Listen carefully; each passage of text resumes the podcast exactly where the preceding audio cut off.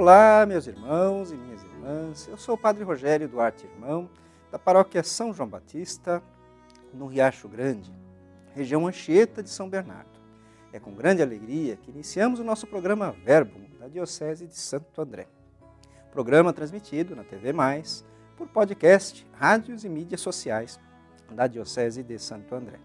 Neste dia 23 de fevereiro, de 2022, quarta-feira, celebramos a memória de São Policarpo. Ouviremos o Evangelho de Marcos, capítulo 9, versículos de 38 a 40. O Senhor esteja convosco, Ele está no meio de nós. Proclamação do Evangelho de Jesus Cristo segundo Marcos. Glória a vós, Senhor. Naquele tempo, João disse a Jesus: Mestre, vimos um homem expulsar demônios em teu nome, mas nós o proibimos, porque ele não nos segue. Jesus disse: Não o proibais, pois ninguém faz milagres em meu nome para depois falar mal de mim. Que não é contra nós, é a nosso favor. Palavra da salvação. Glória a vós, Senhor. Caríssimos irmãos e irmãs, hoje recordamos o martírio de São Policarpo, bispo da igreja de Esmirna. Esmirna é uma das igrejas elogiadas pelo Senhor no Apocalipse. Conheço tua tribulação e tua pobreza, mas tu és rico. Não tenhas medo do sofrimento que vai chegar. Sê fiel até a morte e eu te darei em prêmio a coroa da vida.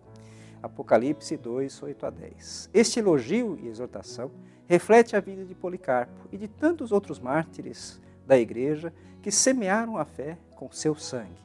Policarpo pertence ao grupo dos padres apostólicos, isto é, aqueles que conviveram com os primeiros apóstolos. Viveu no século II de nossa era e foi martirizado no ano 155 d.C., com 86 anos de idade. Subiu voluntariamente para as chamas, mas como estas não o feriam, foi apunhalado. Foi levado diante do governador e este ordenou-lhe que ofendesse a Cristo para salvar sua vida. A resposta de Policarpo foi: a 86 anos sirvo a Cristo, que nunca me fez mal algum e que reconheço como meu Salvador. Policarpo não teve medo do sofrimento e da morte e recebeu a coroa da vida e do martírio, deixando um grandioso testemunho de fé e coragem diante dos sofrimentos mundanos e um testemunho de profunda fidelidade a Deus. Hoje somos convidados, pelo exemplo de Policarpo, a viver a nossa fé com a mesma coragem e sem medo, testemunhando o Cristo a todas as pessoas.